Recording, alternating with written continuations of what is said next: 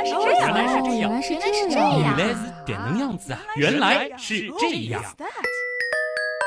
欢迎来到喜马拉雅独家播出的《原来是这样》。各位好，我是旭东。大家好，我是子玲我忽然想重提子菱的一个老梗，啊。你当年可是被封为垃圾女神的，对不对？什么垃圾女神是垃圾分类女神好吗？差这两个字这意思差很多哦。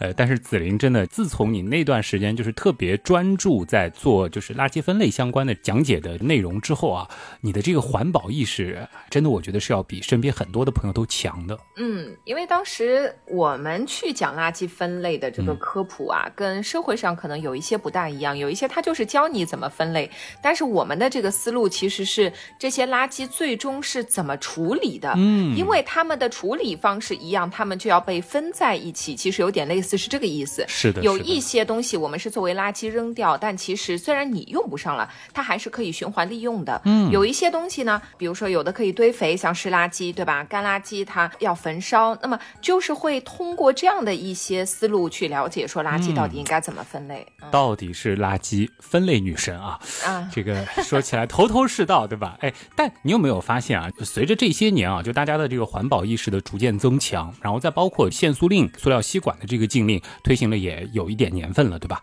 呃，尤其是在青少年群体当中啊，我似乎发现了一种新的趋势，就是好像很多小朋友从小就会有这样一种意识，认为塑料啊。它是一种不好的东西，因为我的确是发现啊，就是有一些环保人士，他的这个出发点其实是好的，但是呢，可能有一些他没有太想明白这件事情呢，反倒是有点极端了，甚至呢就形成了一种谈塑色变的意思，就希望把塑料这种材料彻底的在人类世界消失，感觉我们现在很多的问题就是由塑料所造成的。但其实，当我们真的冷静下来想一想，你会发现，我们真的离得开塑料吗？是的，因为这个问题啊，就是我们前面说到，如果你只专注于在处理上。那你一定觉得这个东西是难搞的，对吧？嗯但是你如果再从另外一个角度去看，我们生活当中真的，如果有一天没有塑料这种材料了，我们的生活是什么样的呢？哎，就不妨我们就先畅想一下，就是假设如果有一天世界上所有的塑料它都忽然消失了，那会发生什么？我觉得比较容易想到的啊就是塑料袋，对吧？提到垃圾，很容易想到塑料袋、塑料吸管啊、塑料餐盒这些就没有了。但这些东西啊，我觉得都是有替代品的，对对吧？大家现在会使用一些其他材料。当然了，很多小朋友、大朋友喜欢的玩具啊，很多都是塑料的。我们家玩具大部分都是塑料的，还有一些手办，对吧？嗯这些也会消失。嗯，这样说来，我觉得好像也会有点让人难过啊，这些东西。但是嗯、呢，我们总感觉这些东西总还是能找到一些替代品的，对吧？是的，但是如果细细的往下去想，那事情可能没有那么的简单啊。不妨呢，我们就先假设一个塑料突然消失的那一天，我们从那天的早上开始说起。这个时候呢，你可能会发现，哎，我们的这个闹钟并没有如往常那样准时的把我们叫醒。原本闹钟的这个位置呢，只剩下了一堆齿轮和其他的一些内部的小零件儿。这个时候，你想，比如说把灯打开，看看具体发生了什么，你却发现家里的开关都不见了，甚至啊，家里的电路已经彻底短路了，因为包裹电线的绝缘材料很多也是塑料，它也消失了。那家里要停电了，那这要出大问题了。是的，那这个时候呢，你想到洗手间去冷静冷静再说，对吧？结果发现什么洗手液呀、什么沐浴露啊、洗发水啊、牙膏啊等等，哎它都像是一坨浆糊那样，就躺在洗手台、躺在浴缸旁，甚至你的牙刷也不见了踪影。呃哦，当你想上个厕所的时候，发现家里连马桶盖都消失不见了。这个画面我感觉有一点恶心啊。是的，你叹了一口气，走出洗手间，哎，打算说先吃点东西再说吧。结果啊，一打开冰箱的冷冻室，你愣住了。我且不说还打得开冰箱吗？应该还能打开吧，而且可能更加容易了啊，因为有些关键的材料没了嘛，它可能就是半虚掩的状态。那且不说冰箱里的隔板、呃抽屉，甚至内壁几乎都消失不见了。你所储备的速冻食品，包括什么馒头、包子、饺子，还有前几天刚买的冰淇淋，哎，全部都裸露着堆在一块儿。而且呢，由于已经停电了几个小时，它们呢都已经开始融化了。哇，这个景象比刚才更恶心了，我觉得。反正是没什么食欲。冰箱里还有什么东西能吃吗？至于冷藏室的情况，其实就更加离谱了。所有的塑料瓶装的饮料、酱料呢，也是啊，和沐浴露的那种情况一样，就全部都融在了一块儿。那随着你打开冰箱门呢，全部都淌了出来啊，甚至是喷涌了出来。这个时候，你气急败坏的去找拖把，结果发现呢，连拖把都散架了。哇，你说到现在，我感觉已经很令人窒息了。虽然你说啊，这里面也没有什么真正你说可怕的人物或者形象，但有没有觉得像恐怖片一样？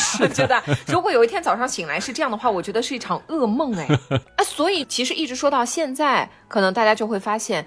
仅仅是一小段生活场景啊，只是刚刚起床而已，我们就用到了这么多的东西是由塑料做的，对吧？是的，那更不用说那些更关键的部件，比如说现在的很多水阀、水管，它其实都是塑料材质的。那理论上，此时你要面对的可能已经是一个水漫金山，甚至污水横流的家居环境了。哇，这真的是世界末日要来临了，感觉。其实你说世界末日，我觉得真的也没错，因为塑料这种材料真的可以说是渗透进了现代生活的方方面面啊。如果说这种科幻场景，塑料真的是一夜之间全部消失，那可能绝大多数的现代交通工具它也都会立刻趴窝。要是这个时候还有飞机在天上飞啊，那后果可想而知。还好还好，这一切不会真的发生哈。但是。这一段话的意图，我觉得也很明显了。就是虽然我们一直在提倡大家少用塑料制品，但是不得不说，人类暂时还真的是离不开塑料的。是的。那前面说的这些场景呢，主要还是生活当中的啊，又比如说医院里现在各种各样的一次性用具，哎，虽然我们很反对一次性的塑料用品，但不得不说，这些一次性的塑料的医疗器械是帮了我们大忙的。是在医院当中，除了小部分的这些一次性用品是橡胶材质的以外，其他基本都是塑料做的，比如说塑料输液器、注射器、输血管、延长管、连接管等等。不难想象啊，在塑料产品还没有普及的过去，这些器材呢，往往是需要清洗消毒之后重复使用的。那无论是成本还是可能潜藏的风险，那都会大大增加的。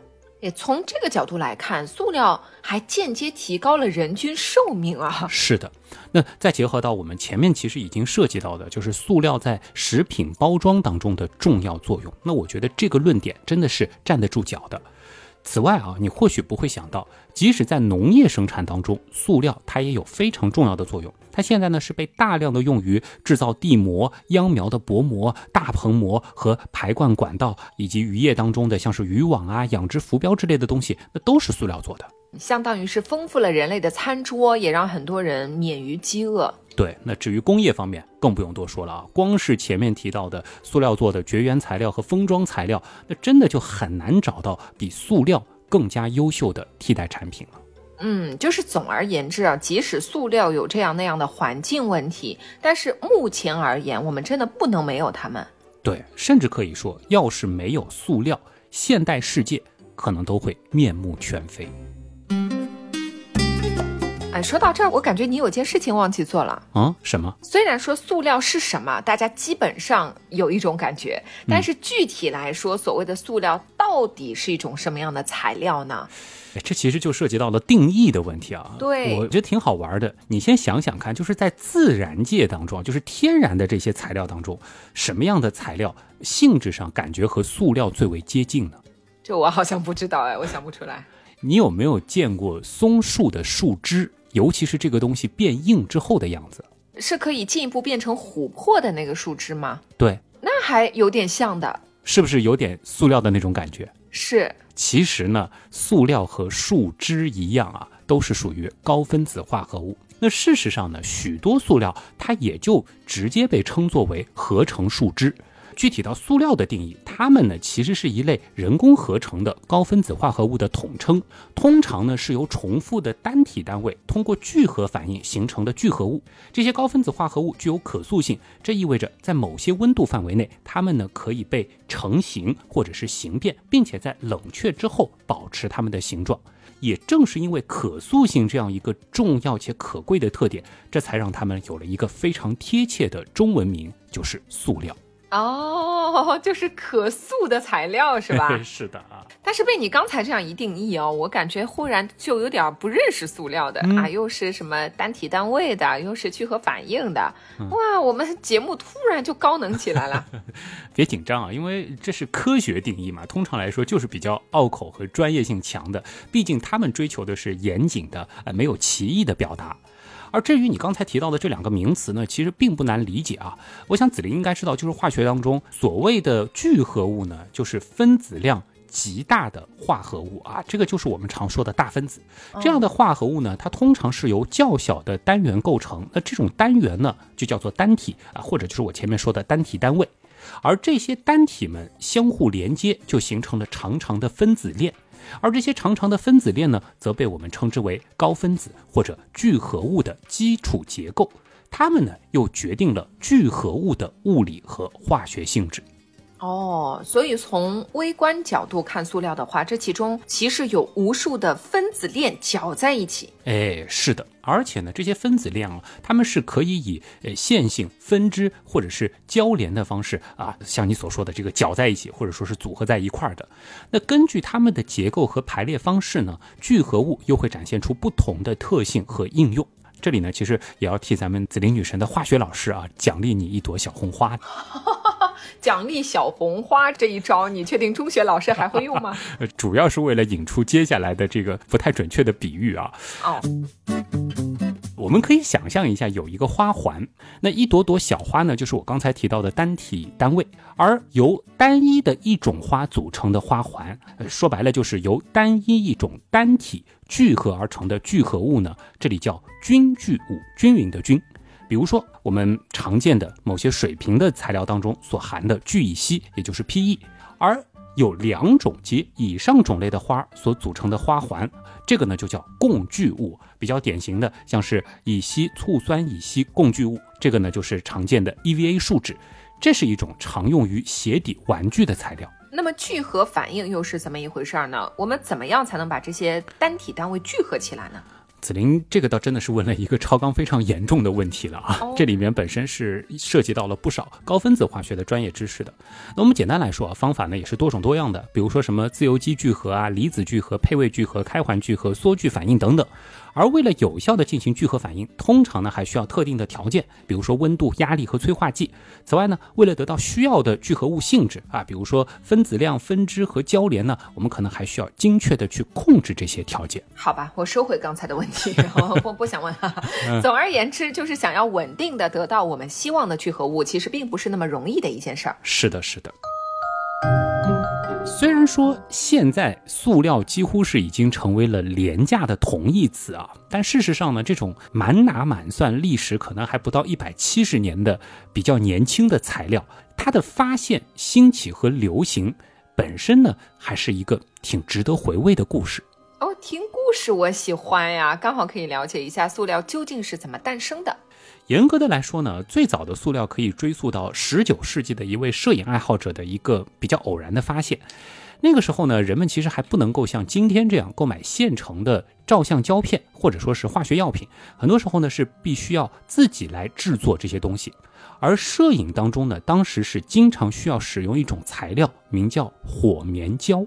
火棉胶啊，这听起来感觉很危险哎。哎，这其实是一种硝棉溶液啊，就是硝酸的硝。而硝棉呢，则是棉花纤维经过消化处理后得到的一种爆炸性物质。你说的没错，是挺危险的。它呢是通过将棉花纤维浸泡在硝酸和硫酸的混合溶液当中来制备的。而这个过程呢，会将棉花纤维中的纤维素转化为消化纤维素。那它和胶片又有什么关系呢？哎，关键是在于呢，把硝棉溶解在酒精和乙醚二比一的混合溶剂当中之后啊，就会得到一种粘稠的溶液，也就是我们前面提到的火棉胶。那当时的摄影师们呢，会在干净的玻璃上涂布这种火棉胶为主材的溶剂，然后呢，再把这样的玻璃板进入到硝酸银，取出之后，趁着湿的时候啊，进行拍摄显影定影。我感觉这个很需要拼手速啊！是的，是的。那这种技术呢，其实盛行于十九世纪，被称之为湿板摄影法。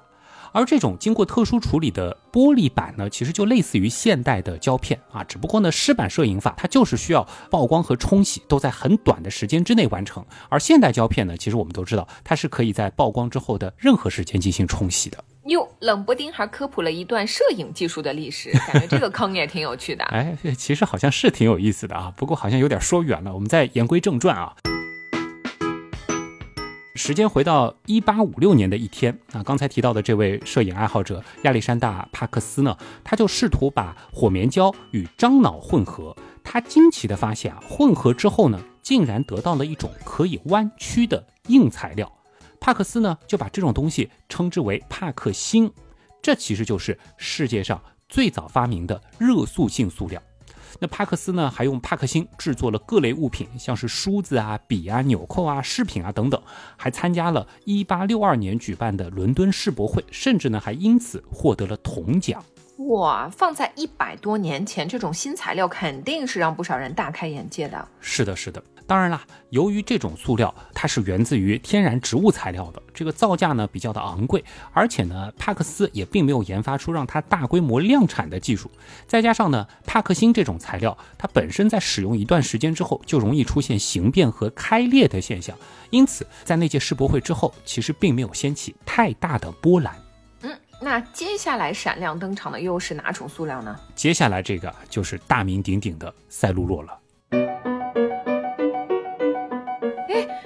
是不是我们小时候用的那个乒乓球就是这种材料？哎，是的，这个非常的有名啊！我记得以前化学课基本上也都会提到这样的材料。那么在塑料界呢，赛璐珞绝对算得上是宗师级的材料。它的发明呢，则是在伦敦世博会六年之后。美国呢有一位印刷工人兼台球爱好者约翰海厄特，他呢是受到了一个一万美元悬赏的吸引，开始琢磨着如何才能够制作出廉价的台球。一百多年前，一万美元啊！这真的是天价呀！是的，当时的台球很贵吗？你可能没有办法想象啊，当时的台球可都是用象牙制作的哦。因此呢，台球运动在很长时间内都是有钱人的专属。那再到后来，你想这个象肯定也不够用嘛，象牙的价格呢也就水涨船高，这才有了有台球制造商开出了高额悬赏，希望呢可以获得更加廉价的象牙替代材料。嗯，这象牙的台球真的不仅奢侈，而且十分残忍哈。对，那为什么不能用石头或者木头来替代呢？这个呢，简单来说吧，呃，象牙之所以适合制作台球，是因为首先它是硬的，它呢能够承受几千次高速撞击而不会凹陷啊，或者说是剥裂。它又是强韧的，因此呢它不容易碎裂，而且呢，如果用机器把它抛成球形的话，相对来说是比较轻松的。呃，可以说它是比较容易加工的一种材料。另外，台球是各种颜色的，对吧？象牙这种材料呢，它又比较容易被染色。象牙呢，它还是一个相对来说比较均匀的材料，这就意味着球的每一部分它几乎都有相同的物理特性。这倒是的，就是木头和石头总是很难避免存在像纹理啊、裂缝或者其他不规则的地方，就会影响球的运动。是的，那更不用说象牙台球在打击时产生的声音和那种感觉，它其实是特定的。其他的材料呢，真的是很难对它进行复刻。哦，那所以赛璐珞就成为了最理想的象牙替代材料了吗？哎，你猜对了。那有一天呢，这个约翰海厄特就发现啊，如果说把做火药的原料硝化纤维在酒精当中溶解之后，再将它涂在其他的东西上，干燥之后啊，就会形成一层透明而结实的膜。他就想了，能不能把这种膜凝结起来做成球呢？啊，当然事情其实并没有那么顺利啊。最开始的时候，他的实验总是一次又一次的失败。嗯，这样的故事我们经常听到哈，但是好在就是他最后还是坚持了下去。哎，是的，很多是发明创造都是这样，百分之九十九的汗水，再加上百分之一的运气啊。那么无数次的失败之后呢，事情就迎来了转机。其实呢，也是他听说了帕克星的制备方法，那么海厄特呢就尝试按照帕克星的这套制备流程，在消化纤维当中加进一些樟脑。结果呢，真的就得到了一种柔韧性相当好，同时又坚硬又不脆的材料，拿它用来做象牙的替代品，哎，真的是再合适不过了。海厄特呢，就把这种东西命名为了赛璐珞。这个配方怎么听起来和帕克辛那么像呢？哎，其实我前面也提到了，海厄特他的确是受到了帕克辛的启发，对吧？对。那么本质上呢，赛璐珞也是一种硝酸纤维素塑料，因此对于谁才是最早的赛璐珞发明人的话题，其实也是一直存在争议的。那这背后甚至还牵扯到了一场专利权的官司啊，这里呢我们就不展开了。但是啊，如果说我们再继续的向上追溯，去探寻塑料发明的鼻祖的话，某种程度上其实还有一个人，那就是消化纤维和火棉胶的发明者——瑞士巴塞尔大学的施恩拜。他呢，或许也能够争夺这个头衔。当然了，施恩拜他更出名的一个贡献，可能是对于臭氧的发现。嗯，这个故事还有前传。是的，其实展开也说两句啊。消化纤维发现的故事本身其实也挺有趣的。这个施恩拜呢，真的很喜欢做实验，但有个坏习惯，就是他偶尔会在家里的厨房进行实验啊。但是呢，他的妻子肯定很生气啊，就是是禁止他这么做的，对吧？太危险了。一八四五年的有一天，他的妻子呢刚巧外出了，于是呢他有点手痒啊，他就偷偷的在家里的厨房做实验。结果一不小心是弄洒了浓硝酸和浓硫酸的混合物。哎呀，怎么这么淘气？No 做 No 带呀！他也很紧张嘛，对吧？于是呢，顺手啊就用妻子的那条棉围裙啊把这种混合酸给擦干，然后呢就把这个围裙挂在火炉旁烘干。嗯，他试图呢想要消除这样的一个证据，结果没想到这个证据啊消灭的有点太过彻底了。这块布料竟然自行点燃了，并且在极短的时间内迅速燃烧殆尽。哇，感觉这很危险啊！是的。当然，我估计施恩拜他肯定也是免不了被妻子训一顿啊。但是另外一方面呢，他也意识到他可能找到了一种新的化合物，而且呢，这可能是一种很好的火药材料。那经过研究之后呢，他发现啊，布料当中的纤维素和浓硫酸、浓硝酸混合液接触之后呢，就产生了一种非常易燃的消化纤维素。那么进一步的研究，他又发现，当这种特殊的物质溶解在酒精和乙醚的混合溶剂当中，就能够得到一种很好的粘合剂。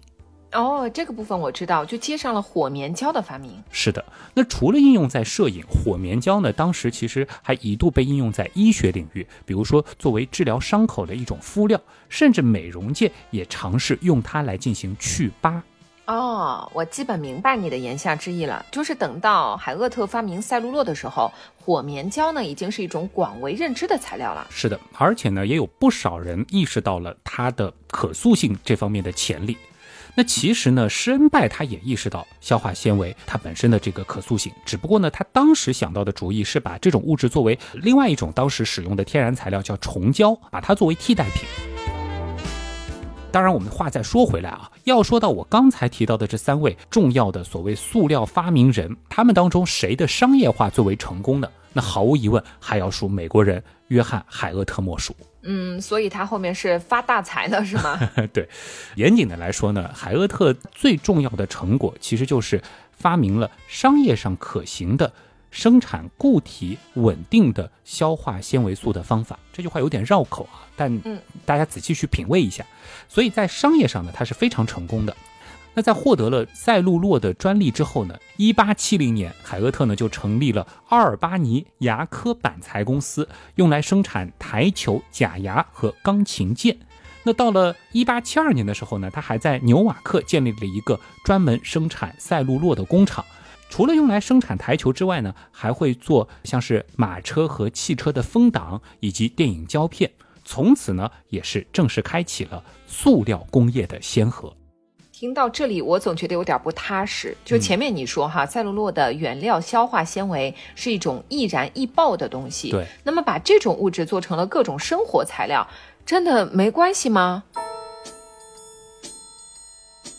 你猜对了，赛璐珞啊，它依然是一种不太稳定的材料，而且如果用它做成的台球打台球的话，那真的是会有爆炸风险的。尤其是在受到剧烈碰撞的时候，这种台球它非常容易爆炸着火。那谁还敢打台球啊？这和上战场差不多了，梆梆梆一打是，这个也是意想不到的一个结果啊。而这种特性呢，其实也限制了赛璐珞可以制造的产品范围。另外一方面呢，即使在海厄特将赛璐珞工业化之后，当时赛璐珞的生产成本依然是挺高的，可以说普通人家还是消费不起的。它瞄准的呢，主要是奢侈品市场，或者作为奢侈品的相对平价的替代。只不过呢，面对更加昂贵的象牙制品，赛璐珞呢，它有一定的竞争优势罢了。那么我们熟悉的啊，这种价廉物美、安全稳定的塑料，又要等到什么时候才出现呢？其实呢，在赛璐珞问世之后，塑料的发展可以说是停滞了挺长的一段时间。那直到一九零七年，贝克莱特啊，也就是我们常说的酚醛树脂的问世，才彻底改变了这一局面。它呢是由化学家利奥贝克兰德所发明的。更重要的是啊，这其实也是人类历史上第一种完全合成的塑料。它绝缘、稳定、耐热、耐腐蚀、不可燃。相比赛璐珞，不仅更加的轻盈、更加的安全，而且成本还更加的低廉。那这属于降维打击的产品了。是的。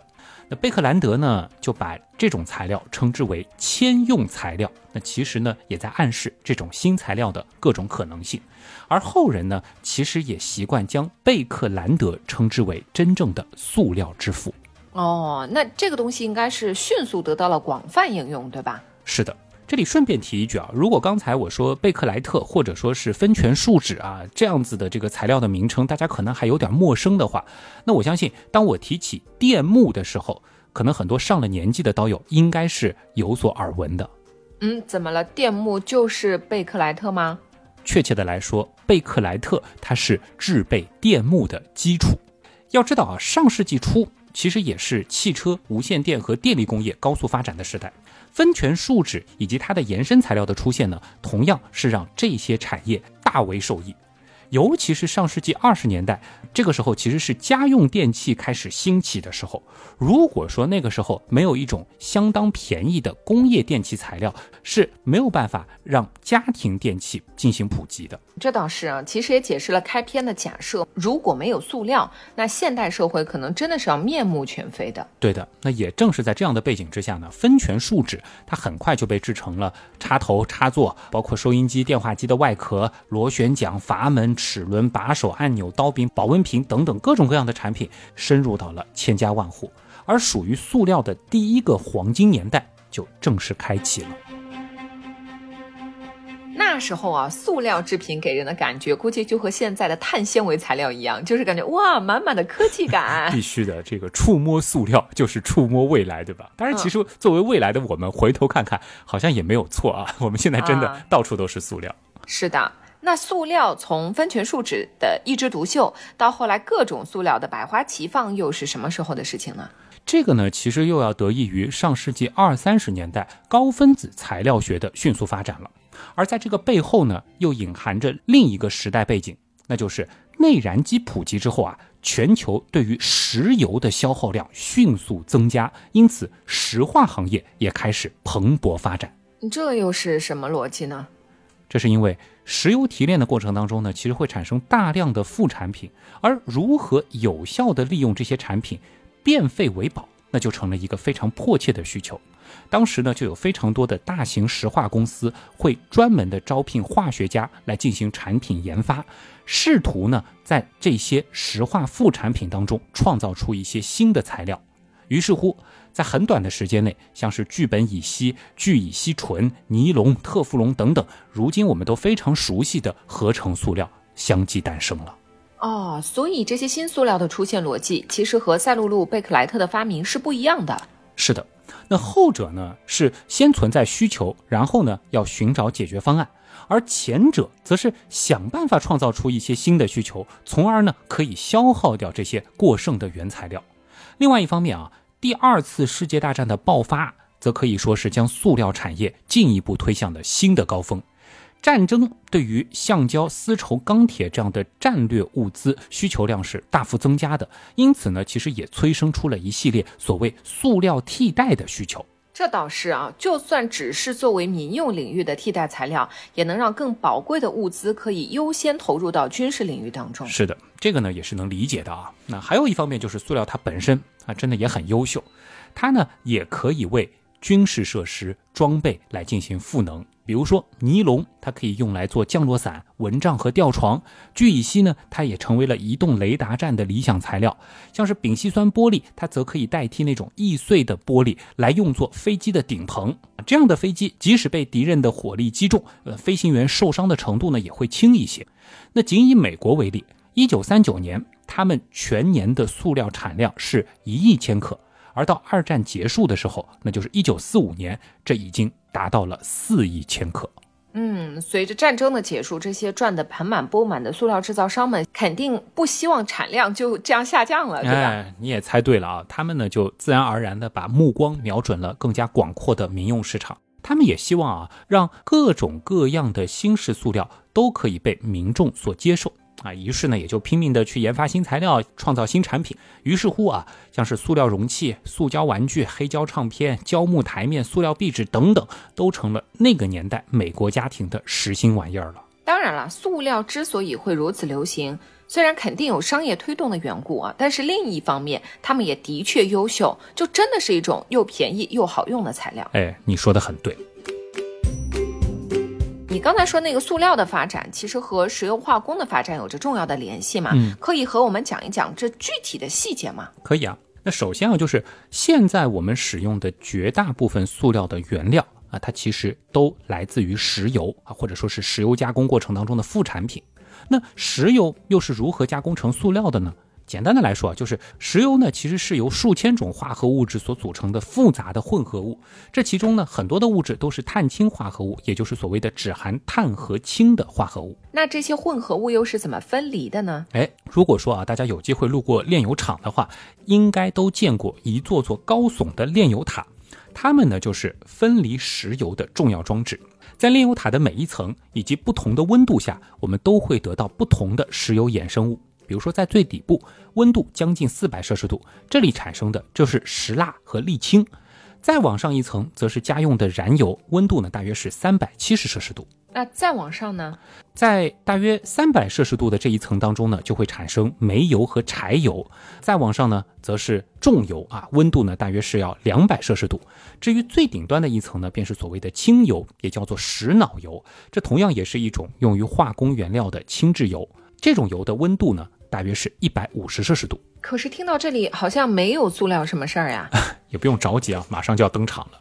这个石脑油在进一步加热之后呢，就会产生乙烯，而在炼制汽油的过程当中呢，我们其实还可以得到丙烯丁二烯和苯乙烯物质，这其实都是用来制造塑料的最简单的孤立单体。按照之前的比喻啊，可以说是摘了一朵朵鲜花，需要把它们连起来形成长分子链，好像是把一朵朵鲜花是串成花环。是的，不过其实前面也说过啊，就是把这些单体连接成长分子链，当然肯定不像串花环一样简单啊。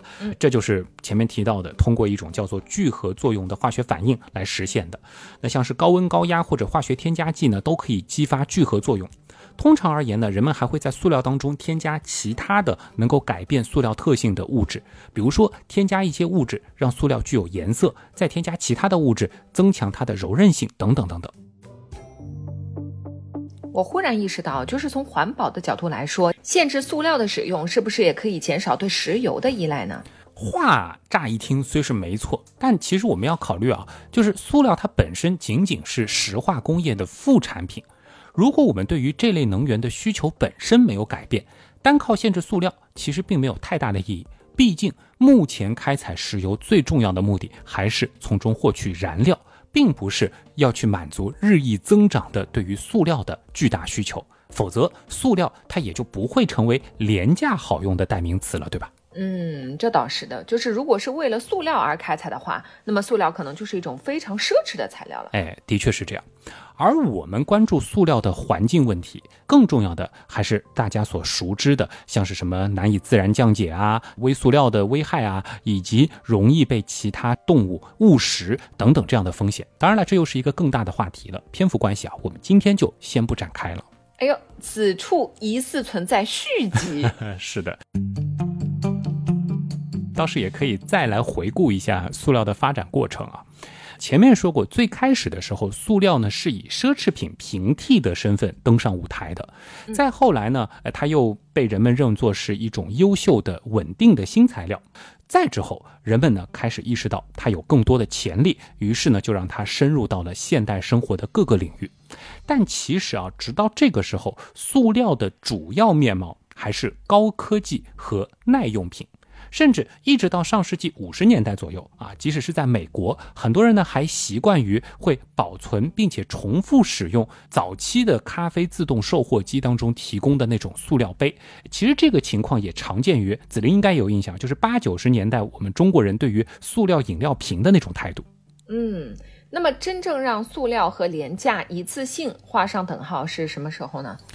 最关键的一个分水岭呢，或许是在一九七三年的时候。杜邦公司的一位工程师叫纳萨尼尔惠士，他呢为第一个用聚苯对二甲酸乙二醇酯，也就是大名鼎鼎的 PET 制成的塑料饮料瓶申请了专利。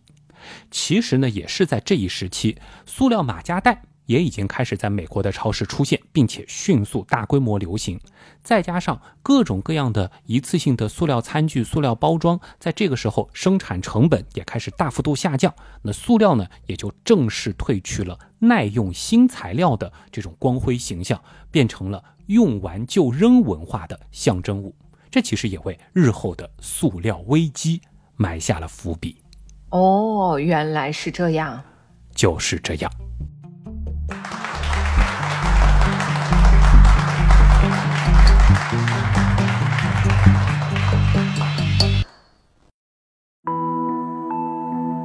这期节目感觉应该叫“塑料简史”更加合适啊！是的啊，不过你用“我们真的离得开塑料吗”这样一个具有思辨性的标题引发大家思考，我觉得也还是挺不错的。嗯，毕竟就是整期节目下来，我有这样的一种感觉，就是现代社会其实还没有到了可以彻底放弃塑料的时候。是的，是的，我们其实多次强调了，塑料它本身是一类非常优秀的材料，在很多事关大家生存的重要领域都有着不可替代的作用。即使是啊，我们知道现在有很多的新的像是可降解的材料的出现，我们日常生活当中像是吸管啊、塑料袋啊，可能也会接触到。但是不得不说，从生产成本上，要让它们达到和塑料接近的性能，还是有不少差距的。嗯，这倒也是的。而且呢，很多时候啊，为了让这种所谓的新的可降解材料同样具备塑料的这种强韧啊、防水啊、轻盈啊等等的这种特点，还需要在生产的过程当中添加不少的改性物质，而这些添加物本身，它可能同样也会存在环境风险。而生产这类替代材料的过程本身，是否又会造成更大的能源消耗，或者潜藏着其他什么的新的环境问题，同样也是需要我们去关注的。嗯，就是比起一味的谈素色变，哈，更重要的其实是让这种优秀的材料物尽其用，循环利用。对，同时呢，避免不必要的过度使用。嗯，这个就是我们垃圾分类女神一直以来秉持的一个观点了，对吧？啊，是。哎，我们也要养成不随意丢弃的习惯，让他们尽可能少的进入到自然环境，从而威胁到其他物种的生存。呃，说到底呢，其实我们是要避免我们这样子的一种行为伤害到整个地球的生态平衡。那其实从科研的角度来说啊，我们也可以期待，是不是会有更多的、更加安全、高效分解塑料的方法，或者说更好的去再利用这些塑料制品的技术手段的出现，从而呢，让塑料这种非常优秀的材料可以继续造福人类。是的，反正有新的需求了嘛，总会有新的产品啊、新的技术手段出现的，对吧？对对对，是的。所以这一期节目的文案是出自旭东你本人吗？能感觉到其实是有我的风格在的，对吧？嗯。但是呢，不得不说啊，其实这期文案它的骨架，包括它的这个灵感呢，其实还是来源于一位现在应该也是我们比较熟悉的文案作者了，就是甜甜。子林现在肯定能想起来是谁了，对吧？当然了，就是我们宁夏追星之旅的小伙伴。对对对，之前其实也提到过穿越回古代如何旅游那一期的灵感来源，其实也是他的文案啊。这其实是甜甜最早给我发来的一篇文案。当时呢，因为我看到是塑料这个话题，我知道这是一个非常非常值得做的内容，所以呢，我就比较的慎重啊，也是改了挺长的时间，然后呢，终于我觉得是一个合适的机会和大家见面了。当然呢，这里其实也要和大家做一个解释啊，我是在甜甜的原始文案的基础上呢，是进行了挺大篇幅的拓展。这期节目呢，差不多是把它原始文案三分之二的篇幅进行了逻辑上的重新编排，然后呢，又充实了很多的内容。而他那篇文案其实还有差不多两千多字的这个内容啊，所谓的后半部分，更加关注的就是塑料本身所造成的环境问题。其实呢，写的也非常精彩，而且呢，也是充满着思考的啊。有机会呢，我也争取把后半部分的内容重新拓展成一期更加完整的节目和大家分享。毕竟这也是一个非常有意义的话题。是的，嗯，其实甜甜这期文案也有一个写在后面的话啊，我想等到下半部分也和大家见面之后啊，再和大家完整的读。但是呢，能够感受到，就是虽然年纪不大啊，但是他其实对于一些环境问题的一些思考还是很深度的，甚至他也提出了一些，就像子林你曾经教大家的一样的，就是一些行之有效的减少呃对于塑料过度使用的一些好方法。嗯。对，因为一方面我们期待着有这些科学技术的进步啊，对吧？前面说到的一些这个技术手段的出现啊，或者甚至有一些新的产品可以替代啊。但是另外一方面，就是在我们目前的环境之下啊，在目前的这个使用的现状之下，是不是能够通过我们一些习惯的变化，去减少一些就是我们说的浪费，对吧？是的，就前面说到的，比如说一次性的这些医疗用品的这个使用，这个毕竟是避免了一些细菌啊交叉感染啊，这个可以说是必要的。在目前的情况来看，它还是一个必要的一次性塑料产品的使用，但是在我们生活当中，其实你简单来说，你一个塑料袋，你其实还是可以反复使用的嘛，对吧？就是以前我们当然觉得这个东西也很便宜啊，很多商店也是免费送的，那你当然那个时候你就觉得哦，我用完了我就扔了，可能也有一点点脏啊或者什么，但现在你可能你就想，我一个塑料袋，我就算多用了一次。多用了两次，嗯，你不管怎么样，你也是少让它成为了一次垃圾，对吗？就是少造成了一次垃圾的产生。所以，嗯，多多少少其实是可以通过自己的一些习惯的变化，可以去减少一些垃圾的产生。对，就所以我们紫菱，我不不能再叫你这个垃圾分类女神了，其实是环保女神，是吧？而且也做了很多年的这个环保节目啊，这方面真的是很有感触的。是的，但是我们一直说嘛，就是从理论到实践还是有一大步要走的。对，很多时候就是知道是知道，但是这个习惯已经。很长时间养成了啊，所以真的要去改变的话，还是需要一点时间的。对，一方面我觉得是希望大家能够从我做起，树立这方面的意识啊。另外一方面，其实我觉得科技它虽然会产生很多的问题，但它也是一直在帮我们解决很多的问题啊。我们也是希望呃这方面，尤其是这个实际的需求存在了，对吧？这需求导向嘛，那我相信在不远的将来，应该也会有更多的新的技术可以帮助我们啊，彻底的去解决塑料的问题啊。嗯，是。好了，那今天的原来是这样。到这儿真的也要差不多和大家说再见了啊！再次感谢通过所有方式支持和帮助过我们的朋友。原样的发展真的是离不开大家。我是旭东，我是子玲，代表本次节目的联合撰稿人甜甜，再一次感谢各位的收听，我们下期接着聊，再见。